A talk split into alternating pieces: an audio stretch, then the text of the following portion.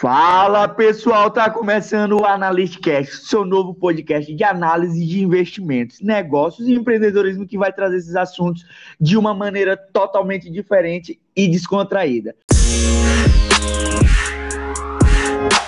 Então, pessoal, o app de hoje nós vamos falar a respeito de sete, Cassiano, sete passos infalíveis para enriquecer no longo prazo. Tu acredita, Cassiano, que existem sete passos infalíveis para enriquecer no longo prazo? Eu acredito e as, que as pessoas entendam, longo prazo.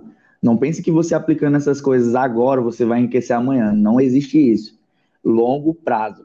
Então, gente, Quais são esses? Então, Cassiano, hoje nós vamos dar uma fórmula do enriquecimento no longo prazo, como tu já mesmo mencionou. É no longo prazo, pessoal. E eu queria começar contando uma história, né? Uma vez, Jeff Bezos, CEO da Amazon, perguntou a Warren Buffett, um dos maiores investidores de todos os tempos, depois de uma conversa, né, que os dois tiveram sobre investimentos, Bezos perguntou para Buffett: por que as pessoas não enriquecem com seu método, Buffett, já que é tão simples? Então Buffett respondeu: as pessoas não querem enriquecer devagar. Essa é a realidade. As pessoas de fato não querem enriquecer devagar. Então elas passam a vida inteira em, tentando enriquecer de forma rápida e acabam não conseguindo, por uma série de fatores que são bem evidentes. Exatamente. As pessoas elas buscam sempre o, o, a comodidade. Eles não buscam sair da caixinha, eles não buscam ter paciência. E ao ler alguns blogs, Irving Maluguete ele diz que enriquecer é uma questão de escolha. É extremamente absurdo a gente começar a parar e pensar nisso. Pensar nisso. Eu concordo plenamente com ele. E isso vai assustar algumas pessoas. Mas, pô, enriquecer, como que enriquecer é uma questão de escolha? Se vocês pararem e refletirem sobre escolha, tudo em nossa vida vai ter uma escolha. É você ter opções e procurar o que no futuro você realmente chegará e vai colher os frutos. No caso, você vai considerar a escolha certa, que nem sempre vai ser fácil, e também as mudanças que isso podem gerar na sua vida, mesmo que envolve manter ou abaixar o padrão de vida. E agora vem o que o Juninho falou, o pulo do gato, para quem quer saber como ficar rico ao longo prazo. É ter esses sete passos na sua cabeça e começar a partir de amanhã. Amanhã já começa a procurar o que a gente vai falar beleza? Exatamente. São esses sete passos, eles são infalíveis, vamos dizer assim. E o primeiro passo, vamos começar logo, sem enrolação, é quitar as dívidas. Por que, que quitar dívidas é tão importante, Cássio? E, e, e, fora que, além de ser muito importante, é o que mais se tem nas famílias brasileiras hoje principalmente com algo chamado cartão de crédito. Quitar a, as dívidas ela se torna importante porque lá nos primeiros episódios, e a gente também vai falar aqui, a gente falou de uma reserva de emergência. As pessoas, o Brasil, na verdade, ele é criado numa cultura onde a gente não tem reserva. Então, para você começar a ter uma reserva, você vai precisar não ter conta. Não ter conta no sentido de não ter contas antigas, ou seja, dívidas se você não tem dívidas, você vai começar a querer investir de uma maneira diferente. Isso atinge, acho que, 60% ou 70% da população brasileira. Acho que está nessa média. Exatamente. Então, então, primeiro, anote todas as suas dívidas. Ah, eu tenho dívida disso, tenho dívida daquilo. Vou pegar aqui e anotar. Fiz essa listinha, você vai começar a ligar tenham lábia e paciência, porque esse povo ele é programado no sentido de quando eles entram no emprego de telemarketing, eles já são falados, vocês não podem, se vocês perderem isso, eu vou descontar de vocês. Então liguem, conversem, dê um desdobrinho aqui, um desdobrinho ali, fulano de tal, e tentem negociar da melhor maneira possível. Depois que vocês fizerem isso, vocês vão ver que vocês estão cortando muito juros. E principalmente, Sempre que vocês forem negociar para vocês quitarem suas dívidas, priorizem as que têm maiores juros, porque quanto maior os juros, mais, mais você vai pagar mais lá na frente. Então, deixa, vai pagando as que têm maior juros e por último você vai pagando as que têm menor juros, porque no caso eles vão render menos e você pagará muito menos no futuro. Peguem esse recado aí, pessoal. É um contador falando, viu? Então já peguem logo esse é. recado e anota aí. Entendi isso. Como ele mencionou, né? É, querendo ou não, os juros cobrados em si, eles são bem mais altos que os juros recebidos ao investir. Então, para início de jornada, a coisa mais importante é quitar o máximo de dívidas possíveis, principalmente as mais antigas, e tentar evitar fazer dívidas, né? Com certeza. Acho que esse passo de, de colocar na cabeça de evitar fazer dívida é você fazer uma autoavaliação do que você precisa, do que você não precisa. Dito isso, a gente já vem para o próximo passo. Foquem. Esse, para mim, também, putz, acho que é o, o, o passo para a vida. Planejamento financeiro. Você ter um orçamento. Então, para planejar bem, o que, que a gente faz? A minha opinião, a melhor forma de ter um planejamento financeiro é você pegar o quanto você ganha e dividir de forma percentual a qual a cada coisa que você vai destinar aquilo. Por exemplo, 50% de todo o valor que eu ganhar vai ser destinado ao consumo básico, as coisas que eu preciso pagar, como aluguel, conta de água, conta de luz e etc. Coisa básica para sobrevivência. Depois você deve também estar tá separando com essas porcentagens para outras coisas, como por exemplo, lazer, educação. E o mais importante de todos, que é que você vai começar a adquirir um hábito de poupar e investir, que é separar justamente uma porcentagem para poupar. No início você precisa poupar, já que você está quitando dívidas, você está começando a se planejar financeiramente, então você precisa criar o hábito de poupar. Tem uma regrinha que eu uso e eu aconselho que é a do 50, 30, 20. Como ele mesmo falou, 50% é para as necessidades, é para as contas de casa, é para o mercado. Você também pode morrer de fome para no futuro você ser rico. Não, não faço isso. Tenha 50% das suas necessidades pagas, porque isso vai fazer com que você não tenha dívida futura. Ou seja, o primeiro passo você já não tem se você manter isso. 30% são para desejos. Querendo ou não, você precisa também ter um lazer, você precisa ter algo que vai fazer sua mente parar de pensar um pouco em serviço. Ah, Cassiano, mas quem muito trabalha no futuro é rico? Com certeza. Mas também quem muito trabalha no futuro vai ter que pagar um psicólogo, você vai gastar mais, vai ter que pagar um terapeuta, você vai gastar mais, vai ter que pagar outro lazer para poder substituir o que você não teve agora. E 20% justamente para isso, para você poupar, para você investir. Primeiro poupem, depois investam o planejamento financeiro ele serve como um, uma ferramenta para você atingir até mesmo metas. Ah, eu quero viajar daqui a dois meses. Se você se planejar financeiramente para isso, você vai. Você não vai conseguir, a não ser que você tenha, sei lá, já começado a investir, já começado a ter um dinheiro bom, você não vai conseguir dizer, eu quero viajar sexta-feira, porque o governador deu feriado. Eu não consigo. Quem consegue, maravilha, mas eu não consigo porque eu não me planejei para isso. Então, tentem evitar fazer as coisas sem planejamento. Isso é uma dica para a vida, não envolvendo só dinheiro. Se você faz tudo com planejamento, um casamento, se você faz uma viagem, você vai se divertir mais, você vai se preocupar menos e o seu lazer vai ser muito maior. É importante que é, é preciso ter equilíbrio. Nós precisamos investir, poupar sim, mas também nós precisamos consumir. Querendo ou não, é uma necessidade nossa consumir se, se divertir.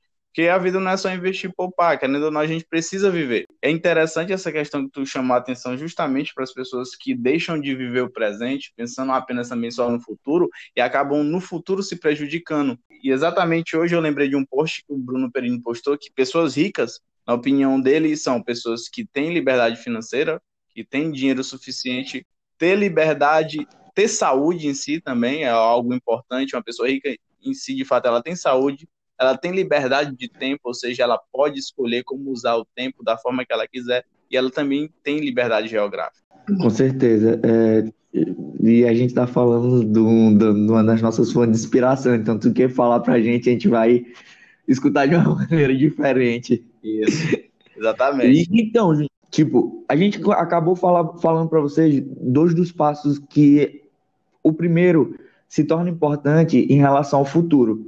Porque não adianta você ter um futuro onde você vai investir e você ter uma dívida lá atrás que vai suprir com as necess... vai suprir com o que você investiu. Ou seja, você vai investir para pagar aquela conta? Não. Então, o primeiro passo, você quite para você começar a investir. Porque, como eu estou dizendo, não adianta você investir e voltar para pagar a conta lá de trás. Isso. Não, você vai pagar juros, você, o banco vai amar você mas você não vai se amar. E se planejar.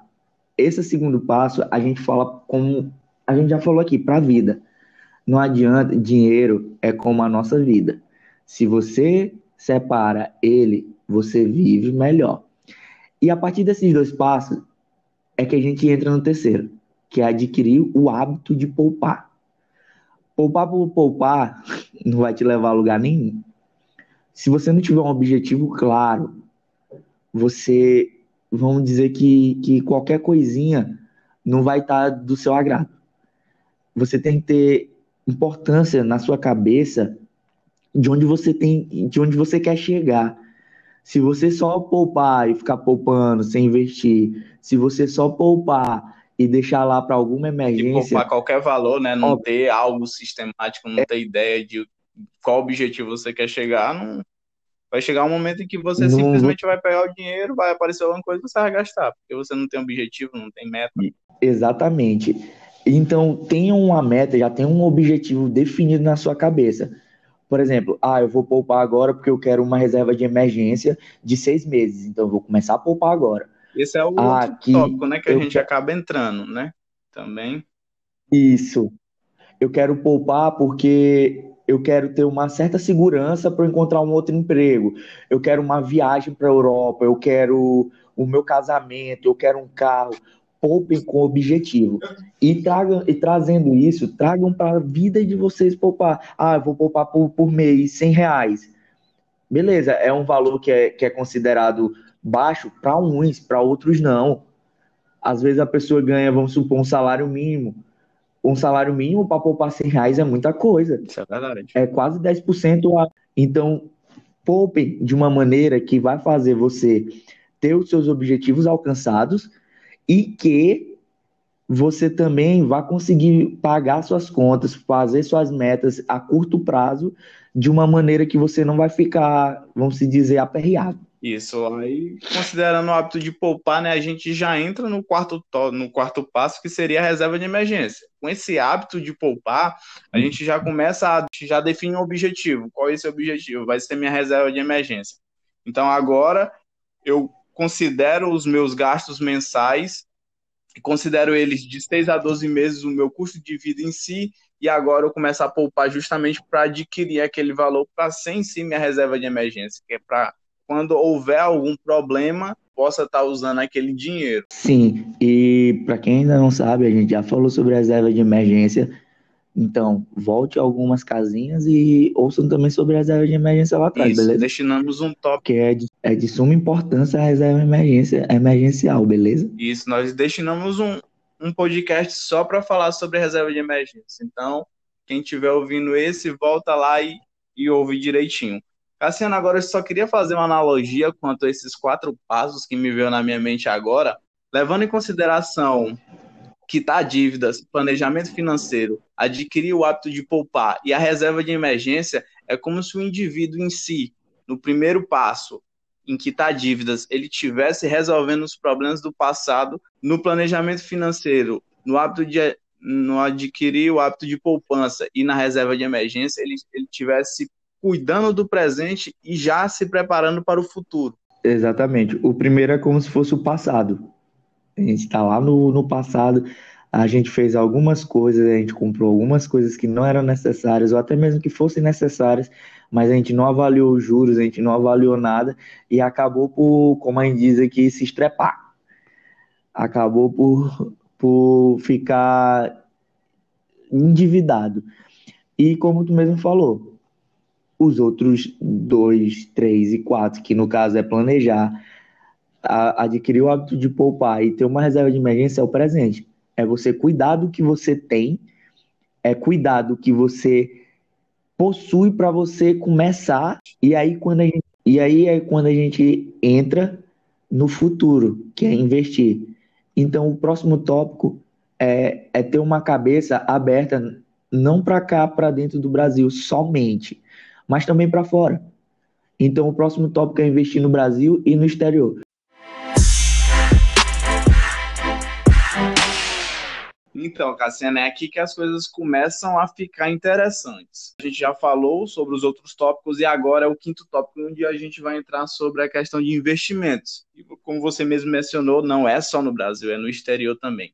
Se a gente for fazer uma análise um pouco atrás, é, nós falamos sobre quitar dívidas, planejamento financeiro, adquirir o hábito de poupança e a reserva de emergência. Agora o investir, agora a pessoa em si, ela já está pronta para começar a investir. Ela já adquiriu o hábito de poupança, ela já não tem dívidas, ela já está com o seu planejamento feito e agora com a reserva de emergência feita, ela pode em si começar a tomar mais riscos e conseguir maiores rentabilidades. E por que, que é importante investir não só no Brasil, mas também no exterior, como você mesmo disse? Porque, querendo ou não, investir nos Estados Unidos é necessário todo indivíduo ter uma parte do seu dinheiro investido fora do Brasil, porque no Brasil nós sabemos que existe um certo risco, instabilidade política, instabilidade econômica, desvalorização da moeda, entre outros fatores que, infelizmente, eles acarretam o nosso país. Então, é importante o, o indivíduo em si se preparar para os problemas que possam acontecer com o Brasil. Nós queremos que não aconteçam problemas com o Brasil, pelo contrário, queremos que os problemas sejam resolvidos. Mas o Brasil ele está atrelado a esse risco. Existe um risco no Brasil em si.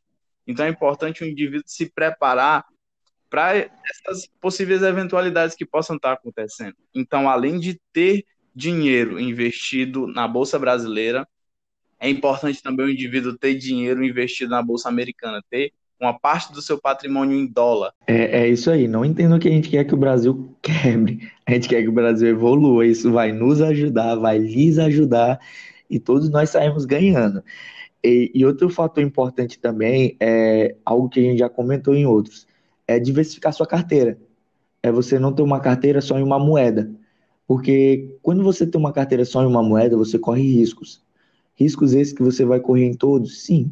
Mas se você tem só em uma, se uma quebra, você vai perder. Vamos dizer que significa que você vai reduzir os riscos que tem aqui.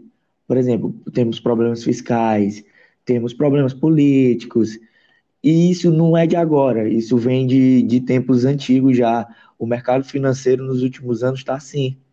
Ou seja, ele decola e ao mesmo tempo ele cai por conta, desse, por conta desses problemas e dessa instabilidade. Não vale a pena o que você investiu, porque você não vai ter mais ele.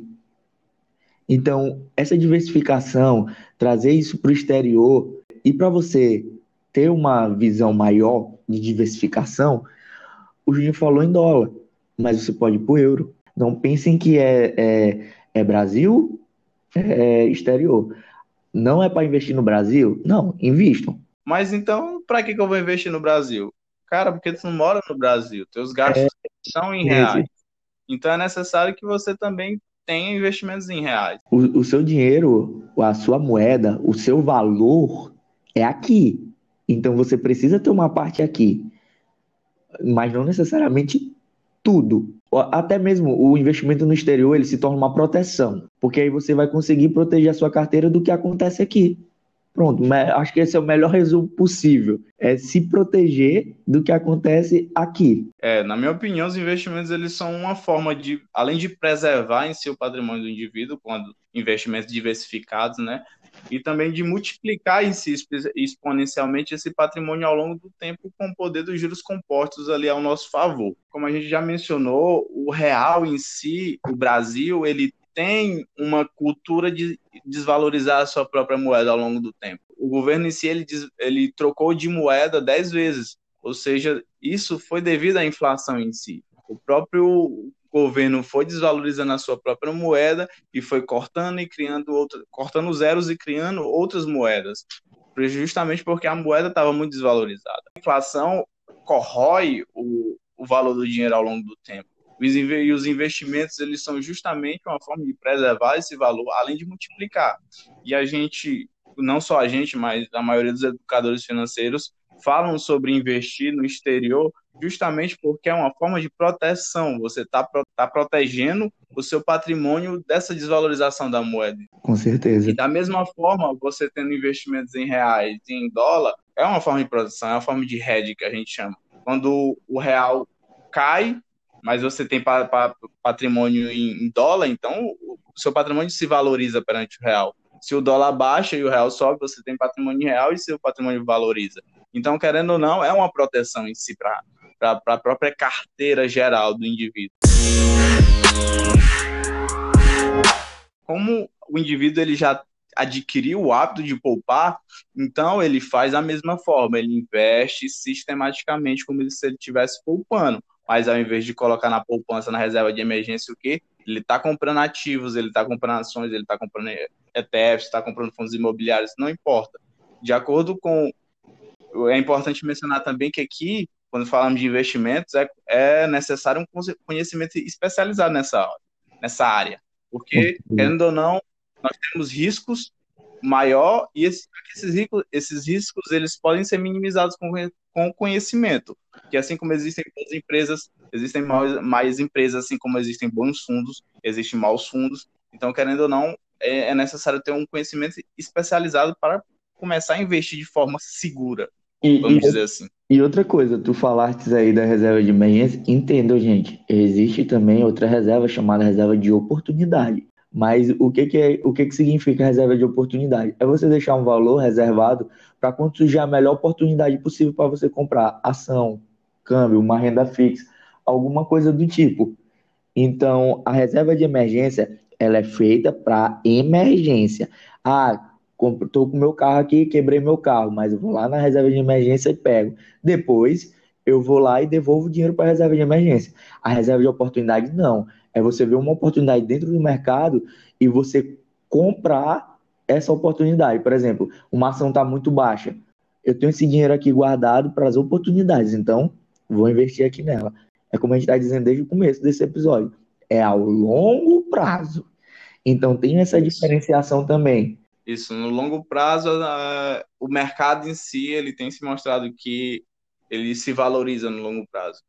Então, querendo ou não, a gente precisa ter ideia. É longo prazo. Aqui não, nós não estamos dizendo que você vai fazer isso em um ano, dois, três, ou até cinco ou dez e você vai ficar milionário nesse pouco tempo. Pode ser que sim, pode ser que não. Pode ser que seja um, um período mais curto, mas pode ser que seja um período mais longo. Isso vai depender do que nós vamos falar agora, que seria aumentar a renda. Na é verdade, Cassiano? Exatamente. E aumentar a renda, acho que a gente vai especificar um pouco de ao falar isso. É um, acho que foi o assunto mais comentado do ano passado para cá, principalmente durante a pandemia. Quanto de pessoas que a gente viu investindo em, em, em Hotmart, quanto de pessoas que a gente viu, infelizmente, perdendo emprego e se tornando Uber. Não dizendo que, a, que as pessoas só se tornam Uber quando ela perde emprego, não. Mas aumentou o número devido ao aumento do desemprego e foi uma maneira, ah, eu tenho um carro aqui, eu preciso pagar esse carro. Eu tenho uma família, tenho uma filha, vou alugar um carro. Então é uma conversa que do ano passado para cá aumentou muito. E, por exemplo, aumentou com você dirigindo para outras pessoas, você se tornando Uber 99, você fazendo entregas, você se tornando o, o, o a pessoas que entregam no iFood, você vendendo suas coisas. O que mais teve no OLX no ano passado, meu Deus, pessoas vendendo vestido, pessoas vendendo roupas. E isso é até uma maneira melhor. Agora você está ganhando um, um, dinheiro mesmo que com coisas antigas. Cara, a, a, a maneira, isso se tornou, ou aumentar a renda, se tornou algo tão importante que hoje as pessoas têm três empregos. Dois elas fazem pelo celular e um ela trabalha de carteira assinada, vamos dizer assim. E isso se torna, para quem quer investir, uma coisa excelente. Porque se você tem, vamos supor, só dois, você trabalha de carteira assinada, você usa para pagar suas necessidades, você usa para pagar seus desejos e você usa para guardar. E você tem outro emprego que você consegue pegar esse dinheiro e só investir, como eu disse, com a pandemia isso aumentou esporadicamente, porque as pessoas tiveram que ficar em casa, as pessoas tiveram que descobrir como ganhar dinheiro de outra maneira. E então, e, tipo, entendam que se você consegue ter, ter duas rendas, você consegue tirar uma para você investir e consegue tirar uma para você pagar as contas. Vamos se dizer assim. E isso se torna Verdade. ótimo para você. A gente precisa entender, né, que querendo ou não, que para acelerar esse processo de enriquecimento é necessário ganhar mais. É, ou você ganha mais ou você poupa mais do, daquilo que você ganha. E é mais interessante em si, claro, que é ganhar mais, é aumentar a renda. Que aí você não precisa se privar de certas coisas para chegar ao seu objetivo. Precisa mudar o padrão de vida e nada. E aí a gente acelera, né? Não tem outra alternativa. É necessário ganhar mais para poder em si poupar e investir mais. Então é necessário aumentar a renda. E isso a gente pode fazer através do próprio meio de trabalho do indivíduo, onde ele procura se trabalhos que remunerem melhor.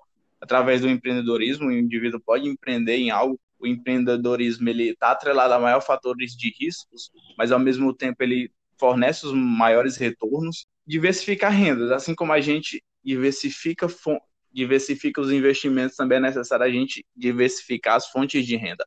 Quanto mais fontes de renda um indivíduo tiver, mais seguro, mais, mais estabilidade, entre aspas, porque estabilidade não existe, mas mais estabilidade ele vai ter. Porque ele não tem, se ele sair do emprego, ele tem outro negócio. Se esse negócio falir, ele tem outro negócio. Se esse negócio falir, ele é sócio de outro negócio. Então, é necessário diversificar, não só investimentos, mas também diversificar fontes de renda.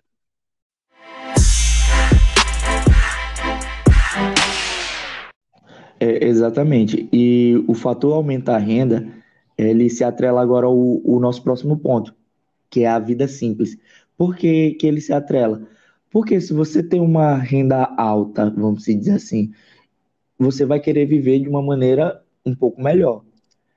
Mas aí você vai gastar mais. Mas se você tem uma renda alta e você vive simples, você vive de uma maneira, uma maneira, vamos dizer assim, um pouco mais barata, você vai conseguir ter mais dinheiro. Esse seu dinheiro você vai conseguir investir. Quando você investir, você vai conseguir ter mais dinheiro. E assim sucessivamente. Você vai conseguir viver bem. Você vai conseguir ter as suas coisas. E você vai conseguir ter dinheiro.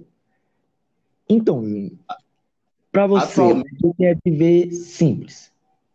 Atualmente, eu prezo muito por um estilo de vida simples, Cassiano a gente precisa em si minimizar os nossos gastos e otimizar os ganhos, pelo menos por alguns anos, no início dessa jornada. Porque, querendo ou não, esses ganhos, esses, essas pequenas coisas que a gente faz hoje, elas vão interferir diretamente no nosso futuro. E se a gente for avaliar, a gente não precisa de muita coisa para ser feliz. Querendo ou não, a mídia, a sociedade, ela nos impõe a gente precisa de várias coisas, nós precisamos possuir bens materiais, etc., para ser feliz. Mas, de fato, isso é uma grande mentira. E como tu já mesmo mencionou aí, se a pessoa não adianta ela ganhar bastante e gastar todo o dinheiro no final do mês. Por exemplo, não adianta eu ganhar 60 mil e gastar os 60 mil. Não adianta eu gastar um milhão e gastar um milhão todo mês. Não adianta. Por mais que, que seja muito, se eu não souber como viver, adotar um estilo de vida que me proporcione felicidade, mas que seja simples. E aí que entra a questão de que é necessário nessa jornada a gente ir construindo uma coluna de ativos que, elas, que eles vão nos proporcionar no futuro uma vida melhor. Então, primeiro a gente se concentra em comprar ativos e esses ativos vão colocar dinheiro no nosso bolso suficiente para que então nós possamos comprar os passivos, realizar nossos sonhos, etc. As pessoas tem muito em mente algo que como se a vida fosse acabar amanhã. Mas estatisticamente é mais provável que você morra daqui a 80 anos do que você morra amanhã. Com certeza. E, e é só para fazer um adendo em relação a ter uma vida simples, é, não necessariamente, como a gente já falou, você ganhar, você precisa gastar. Não. O que, que é ter uma vida simples? Minha opinião, que fique claro é você voltar lá para o tópico 2. É você ouvir de novo o que é ter um planejamento financeiro. financeiro. Se você quer ter uma vida boa e economizar, se planeje financeiramente. Primeiro passo é você ter planejamento. Por quê? Porque você vai gastar menos, você vai se conhecer melhor, você vai ter um, um padrão de vida extremamente confortável, você não vai se endividar, você vai ter sempre seu orçamento sob controle, sob controle. Você não vai ter essas, você não vai ter o primeiro passo, você não vai ter que quitar suas dívidas. É só você controlar o seu, como o Juninho falou, a mídia, a sociedade, ela impõe que você ganhe mais ou você gaste mais. Não, é só você controlar o seu consumo. Você, o, o principal consumo que você tem que controlar é o por impulso.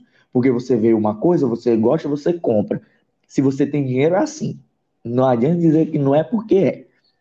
É só você passar longe de endividamento, é só você fazer conscientemente o uso do cartão de crédito. A gente não fala aqui que você não tem que usar cartão de crédito só comprar as coisas à vista. Às vezes a gente não tem. Eu uso cartão de crédito, o Juninho usa cartão de crédito. Só que a gente se controla, a gente planeja. Ah, vou usar meu cartão de crédito aqui, mas próximo mês eu vou ter como pagar. Então tenham em mente o plano 2, que vocês vão conseguir ter uma vida simples e uma vida confortável. Não é um café amanhã, não é algo simples em si, algo barato que vai, no, vamos dizer assim, nos atrasar nessa jornada no, no longo prazo. Mas é justamente os gastos maiores e desnecessários. É um carro financiado, é o empréstimo para isso, é uma casa que não deveria ser comprada, era melhor demorar de aluguel por um tempo em uma casa inferior. Mas esses gastos excessivos que cobram juros para o longo prazo, é isso que vai deixar em si que a gente atrase a nossa jornada. Nós acabamos prejudicando o nosso futuro. Com certeza. E, e isso é absurdo, né? A gente parar aí para falar disso, porque é algo que a nossa sociedade não nos explica. Por exemplo, a gente tem bem aqui próximo, vamos dizer assim, os Estados Unidos, onde que uma das matérias mais importantes na escola é educação financeira. E para a gente estar tá falando disso, a gente precisou pesquisar em outras coisas, porque a gente vive uma cultura de eu tenho, eu posso, eu compro. Não de eu tenho, eu posso, eu guardo. Ou eu tenho, eu posso, eu invisto. Não, você vai preferir comprar um tênis, você vai preferir comprar uma roupa, você vai preferir comprar uma casa, em vez de pesquisar se o aluguel vai sair mais barato. Então, nisso a gente vai para um último tópico e um tópico bônus na minha opinião, o mais importante, Com né? certeza. Nunca deixar de aprender. Nunca se deve deixar de aprender. Mas por que, Juninho, em relação ao investimento, a gente nunca deve deixar de aprender? Dinheiro ele vai sempre ser proporcional ao quanto você sabe. Querendo ou não, desde que esse conhecimento em si, de fato, coloque dinheiro no seu bolso. Então, conhecimento ele é primordial. Warren Buffett tem uma frase que eu não vou citar em inglês, porque eu não consigo, mas em português ela diz que quanto mais você sabe, mais você ganha. Então, conhecimento nunca é demais. Então, nunca deixar de aprender e nunca deixar de aprender, principalmente sozinho. E é isso aí, mas assim, só para completar o que ele falou de nunca deixar de aprender, é, existe quatro coisinhas para você nunca deixar de aprender. É você aprender a conhecer, você aprender a fazer, você aprender a viver com isso e você trazer para si e aprender a ser. Você primeiro vai aprender a conhecer por quê? Porque primeiro você vai ter que descobrir o que aquela coisa é, o que aquela coisa vai te ajudar a crescer, o qual a aprendizagem que isso vai ter para você começar a fazer. Quando você começa a fazer, é você botar em prática o que você conheceu, o que você descobriu. Depois que você descobriu, você fez, você vai aprender a viver com isso. E quando você aprender a viver com isso, você vai ser isso. E se você traz isso para a sua vida, o que, que você vai fazer? Você vai, você, você vai descobrir algo, você vai praticar isso, você vai viver isso e você vai ser isso. E isso, quando se trata de investimento, é maravilhoso. Porque se você conhece o investimento, você começa a fazer e vê que ele está certo, você vai botar tudo que você fez em prática e você vai começar a viver disso até você ser isso e começar a transmitir isso para as pessoas. Então é isso, conheça. Bem falado, Cassiano. Conheça, faça. Porque bem falado mesmo. E seja. Conhecimento teórico em si ele não serve para nada se ele não for prático. Não adianta você saber tudo sobre investimentos, tudo sobre empreendedorismo, tudo sobre qualquer coisa que você queira saber da vida e você não coloca isso em prática. Depois que você colocar isso em prática, você precisa começar a viver disso. E depois que você viver disso, você vai começar a ser isso, você vai passar isso para as pessoas. As pessoas vão ver que deu certo com você e vai começar a querer também.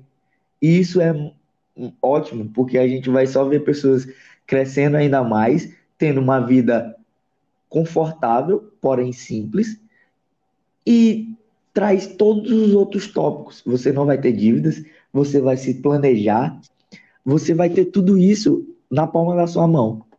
E é isso que a gente quer. Então eu creio que esse papo foi bastante legal. Nós de fato demos aqui sete passos infalíveis para enriquecer no longo prazo e ainda de quebra um bônus. Com certeza. Então, É isso, acho também que o papo hoje foi bem legal. Coloquem isso em prática. Amanhã já comecem a ligar, ó, tô te devendo. E aí, como é que a gente faz para quitar? Isso, escutei um contador. e sempre busquem crescer. Crescimento na vida é, é um passo fundamental.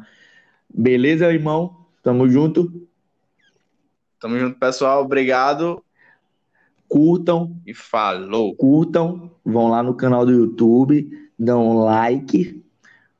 Se inscrevam e principalmente vão no Spotify e nos ouçam. Beleza? Falou, parceiro. Falou, meu filho. Tamo junto. Tchau, pessoal. Até a próxima.